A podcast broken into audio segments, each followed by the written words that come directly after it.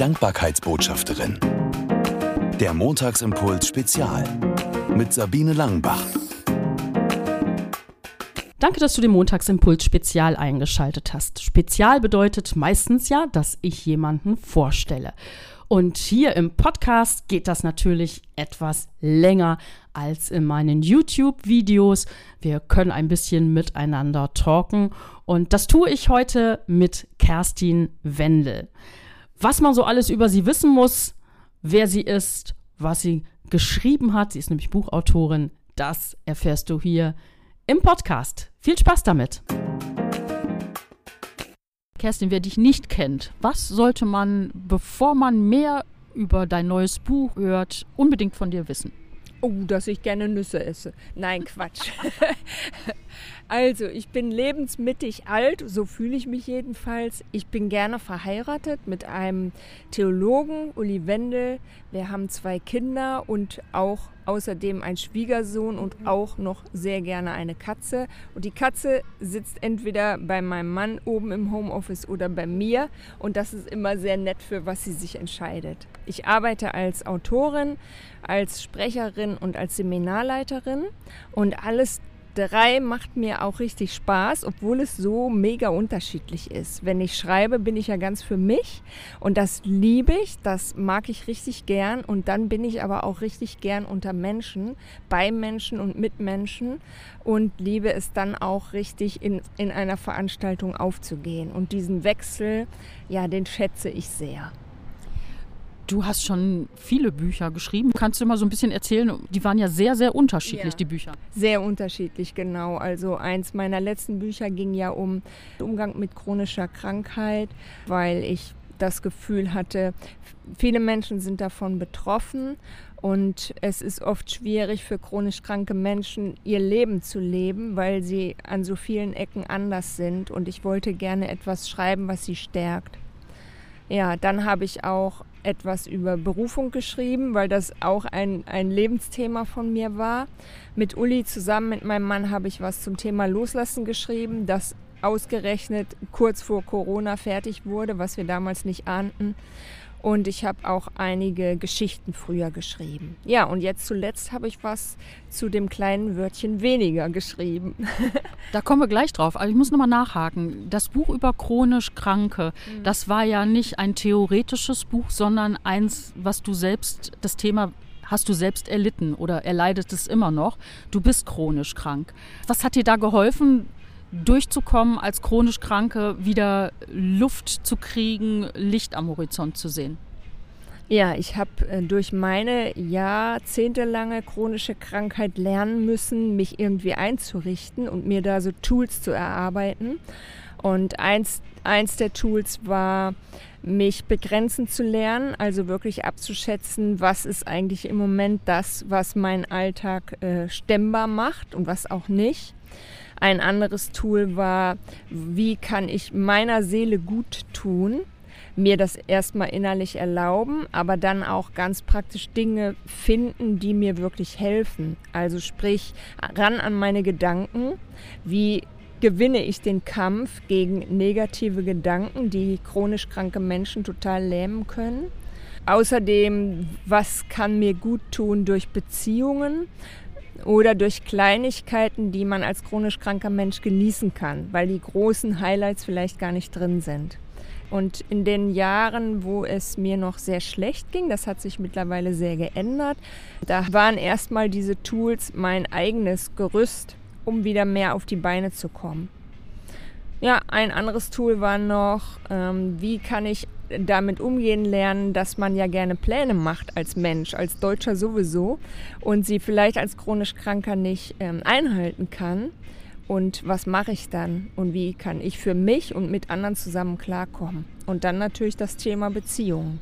Kann man trotz chronisch Krankheit Ehe und Familie leben? Und wenn ja, wie?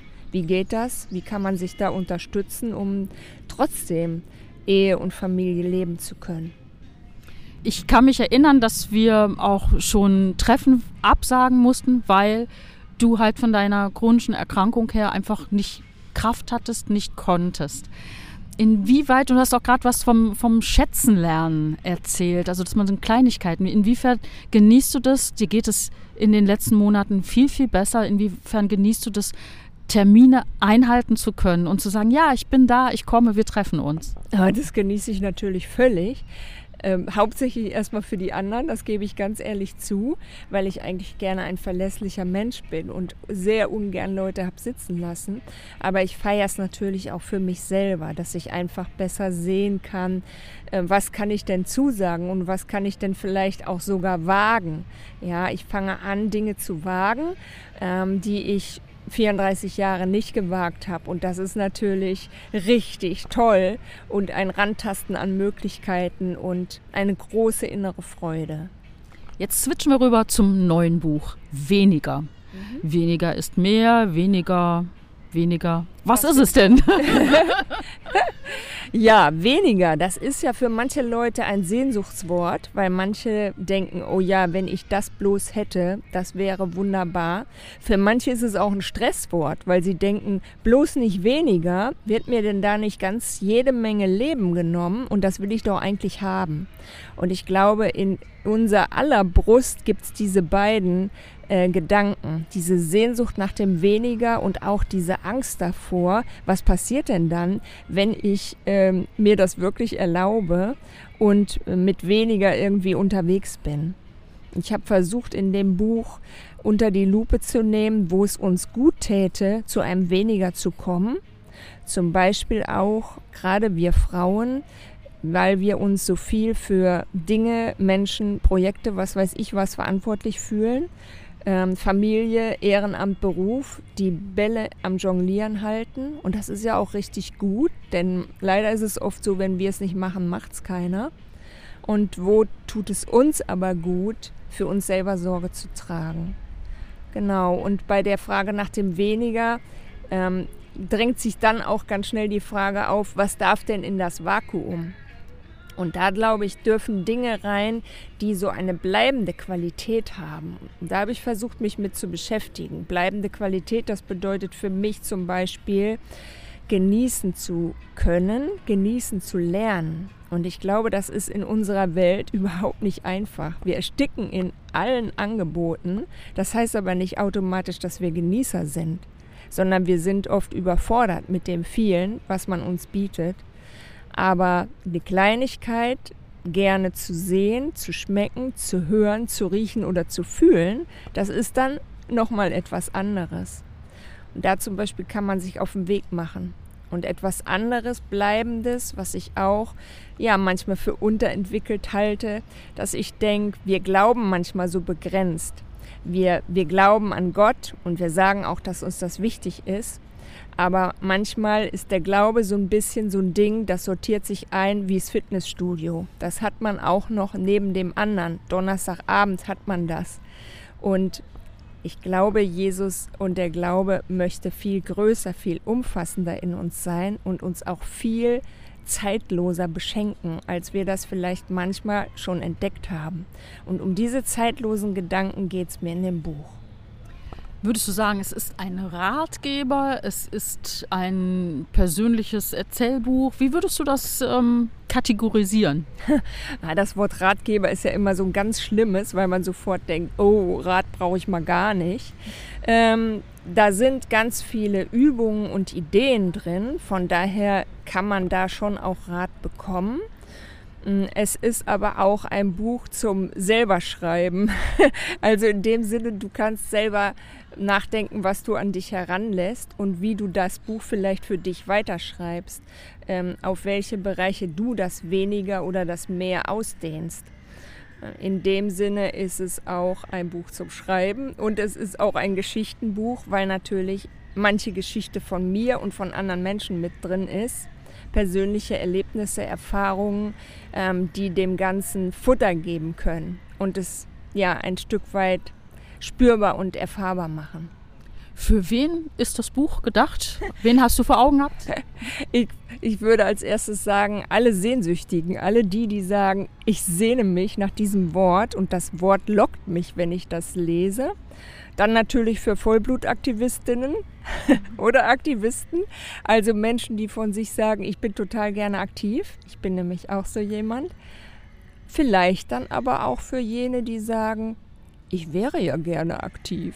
Auch die werden sich in dem Buch wiederfinden, aber aktive ganz besonders. Und dein Wunsch für die Leserinnen und Leser? Mit was, welchem Gefühl sollen die dann sofort sagen, ja, ab heute alles weniger und oder was wünschst du dir? Ich würde mir wünschen, dass das Buch vielleicht hilft, eine innere Festigkeit zu bekommen zu dem persönlichen Leben und den persönlichen Entscheidungen. Ich denke mal, unsere Gesellschaft, die wird nicht sofort sich ändern. Die wird so voll und überladen ähm, und hektisch bleiben. Und wir müssen damit zurechtkommen. Und deswegen ist es wichtig, ähm, selber zu wissen, wie manövriere ich mein persönliches Leben dadurch durch diese Welt, ähm, durch den Alltag und alles das, was auf mich einströmt. Und wenn das Buch dazu helfen kann, dass Menschen ähm, dafür ein bisschen einen klareren Kopf kriegen, dann wäre es richtig toll. Jetzt sagst du nochmal, wann kommt das Buch auf den Markt? Wie heißt der Titel? In welchem Verlag? Dass man das ganz genau weiß. Das Buch heißt Weniger, was wir brauchen, um mehr Leben zu haben. Es erscheint 15. August 2022 bei SCM. Und was wird es kosten? Das wird 17 Euro kosten. Vielen Dank, Kerstin, dass du ein bisschen was über dich erzählt hast und dein neues Buch. Und dir danke fürs interessierte Fragen und Zuhören. So, und für alle Podcasthörerinnen und Podcasthörer habe ich jetzt noch eine kleine Überraschung parat. Es gibt nämlich das Buch von Kerstin Wendel, Weniger, was wir brauchen, um mehr Leben zu haben. Für dich, wenn du mir eine Mail schreibst an kontakt.sabine-langenbach.de. Ein Buch hat SCM, der Verlag, zur Verfügung gestellt und wenn mehr als eine Mail eingehen, wovon ich mal ausgehe, dann lose ich einfach aus, wer dieses Buch demnächst geschickt bekommt. Herzlichen Dank fürs Zuhören. Bis zum nächsten Mal. Tschüss. Sie hörten die Dankbarkeitsbotschafterin, der Montagsimpuls. Mehr erfahren Sie auf www.sabine-langenbach.de.